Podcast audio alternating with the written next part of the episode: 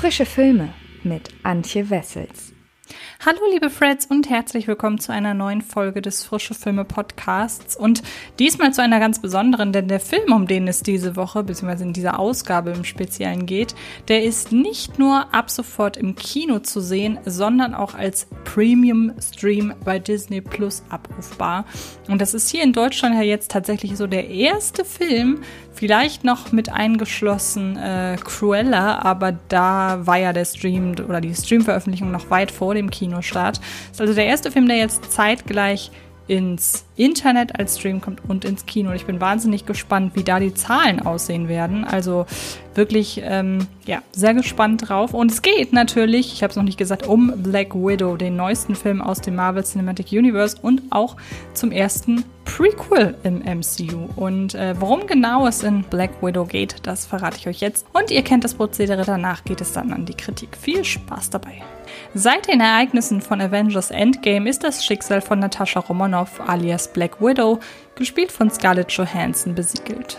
Doch was passierte eigentlich, bevor aus der taffen Kämpferin ein Avenger wurde?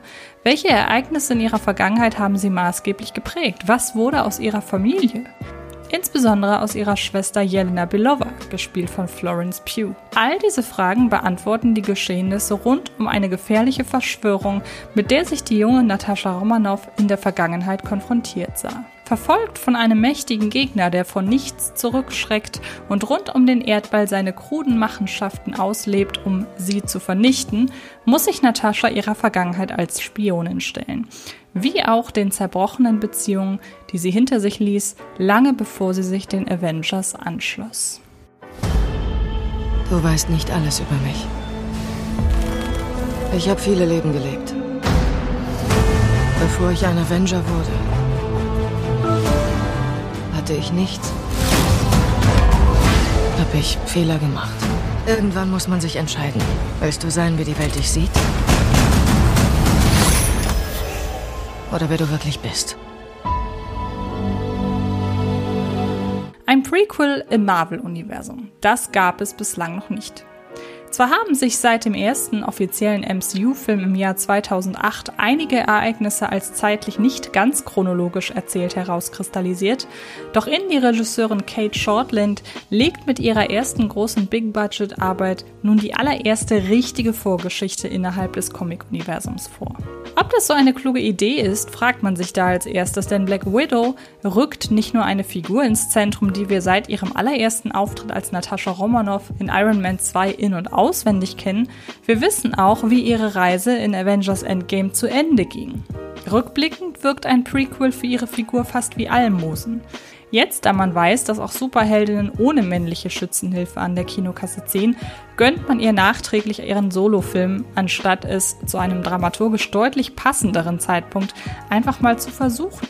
Ich hätte eine Veröffentlichung zwischen Infinity War und Endgame vorgeschlagen. Vielleicht sogar als Ersatz für Captain Marvel. Doch nun ist es eben wie es ist und es ist ja nicht so, als sei Nataschas Vorgeschichte nicht erzählenswert. Im Gegenteil. Der Werdegang der Heroin ist nicht nur beeindruckend, sondern offenbart auch einige der düstersten Ecken im bisherigen Marvel Cinematic Universe. Doch die große emotionale Fallhöhe stellt sich partout nicht ein einfach weil Black Widow zu sehr wie eine Notwendigkeit anmutet, wenngleich eine ordentlich erzählte und mit Ausnahme des Finals auch verdammt stark inszenierte.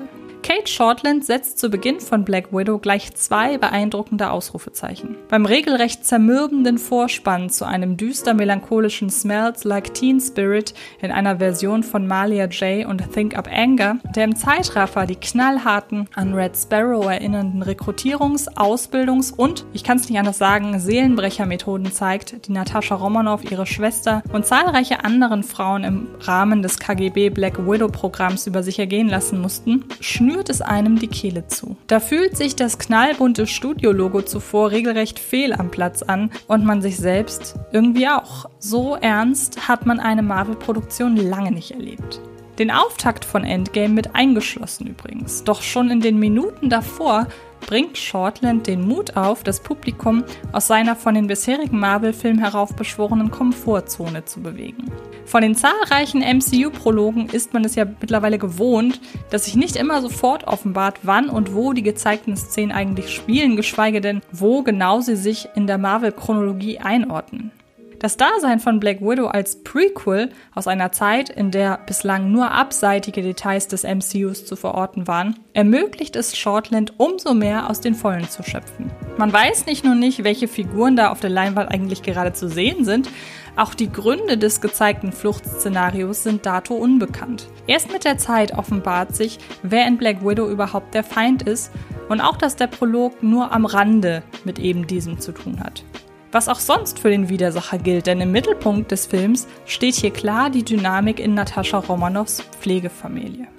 Es ist auf der einen Seite löblich, dass aus Black Widow ein derart persönlicher, figurengetriebener Film geworden ist. Was nützt es schließlich in einem Film, dessen Ausgang, auch wenn dieser erst viele Jahre später stattfinden wird, beziehungsweise in der Veröffentlichungschronologie bereits vor zwei Filmen stattgefunden hat, längst bekannt ist noch einen klassischen Gut gegen Böse Kampf heraufzubeschwören, von dem man ja letztlich weiß, dass für die Heldinnen nichts zu befürchten steht. Gewiss war Marvel noch nie dafür bekannt, allzu leicht beliebte Figuren über die Klinge springen zu lassen und hat sich derartige erzählerische Paukenschläge lieber bis ganz zum Schluss aufgehoben. Gleichwohl steht hier noch weniger als sonst die Möglichkeit im Raum, dass irgendeiner oder irgendeine von den Guten nicht überlebt. Ein um im Superheldenduktus zu bleiben, Superman-Problem. Ein unverwundbarer Held, eine unverwundbare Heldin, allzu reizvoll ist das nicht. Und das ist wiederum schade, denn der hier als Widersacher auftretende Leiter des qualvollen Black Widow-Programms ist endlich mal wieder so richtig schön fies und tritt in bester Winter Soldier-Manier als ein Schurke auf, der auch außerhalb einer Comic-Verfilmung hervorragend funktioniert hätte. Dass sich die hervorragend ätzende Dynamik in den Szenen zwischen ihm und Black Widow nicht richtig entfalten kann, liegt in erster Linie daran, dass sie Mangelware sind und das Finale weniger den Kampf gegen ihn als Person thematisiert, sondern eher das Ausbildungsprogramm an sich. Und so stürzt im verwaschen gefilmten, mittelmäßig getricksten Finale einfach nur einmal mehr ein riesiges CGI-animiertes Gebäude über den Kopfen der Heldinnen zusammen. Obwohl im Vorfeld diverse Nahkämpfe eine angenehme Physis aller The First Avengers Civil War aufzuweisen wussten. Von einem erhofften Psychokrieg, für den Drehbuchautor Eric Pearson vorab gezielt Brotkrumm streut, ist da leider nichts zu sehen. Doch wie schon erwähnt ist Black Widow, und das ist auch gut so, eben voll und ganz ein Film über eine geistig sehr wohlverwundbare Natascha Romanoff und die Frage, wie aus dieser im Laufe der Jahre ein Avenger wurde. Wer nun aber erwartet hat, dass der Film präzise ihren Werdegang nachzeichnet, im besten Fall sogar sowas zu sehen ist wie ein Black Widow in seinem Team willkommen heißender Tony Stark, der könnte enttäuscht sein. Der Marvel-Fanservice fällt hier angenehm milder aus. Ein Verweis darauf, dass Nataschas Apartment in Budapest Abdrücke von Pfeilen aufweist, muss als augenzwinkernder Querverweis in Richtung Hawkeye genügen. Und zwar auch deshalb, weil die bekanntesten Stationen in Black Widows Avenger-Karriere ja ohnehin bekannt sind. Kate Shortland zeigt stattdessen das dahinter, das die Hauptfigur auch ein Stück weit entmystifiziert. Zumindest waren die vorab beibehaltenen Leerstellen in Nataschas Lebenslauf immer groß genug, als dass sich das Publikum anhand ihrer persönlichen Erzählungen, insbesondere gegenüber Bruce Banner, selbst ausmalen konnte, was ihr widerfahren sein mag. Das Grauen ihrer Ausbildung, aber auch die familiäre Freude in Nataschas Leben bekommen in Black Widow ein Gesicht.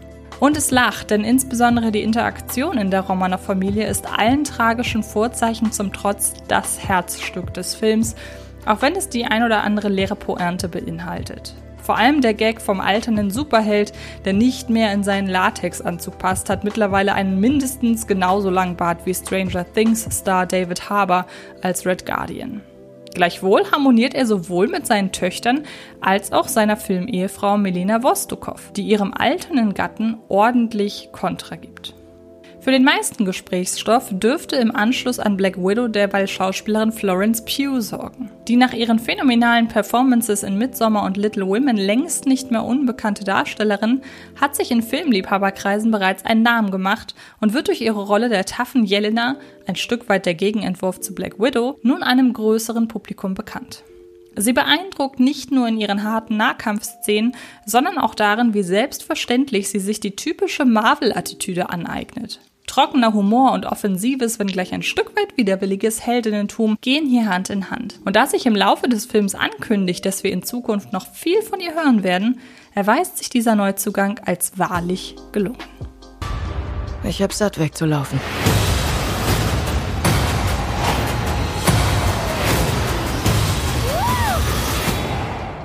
Kommen wir also zu einem Fazit. Mit ihrer intimen Erzählung rund um das Schicksal von Avengers-Mitglied Black Widow setzt Arthouse-Regisseurin Kate Shortland ihre eigenen Duftmarken. Die Hintergrundgeschichte von Black Widow ist definitiv einen Film wert, doch durch die Platzierung als Prequel ist die dramatische Fallhöhe recht gering. Und auch die Computereffekte gehören diesmal nicht zur High Class im Marvel-Universum.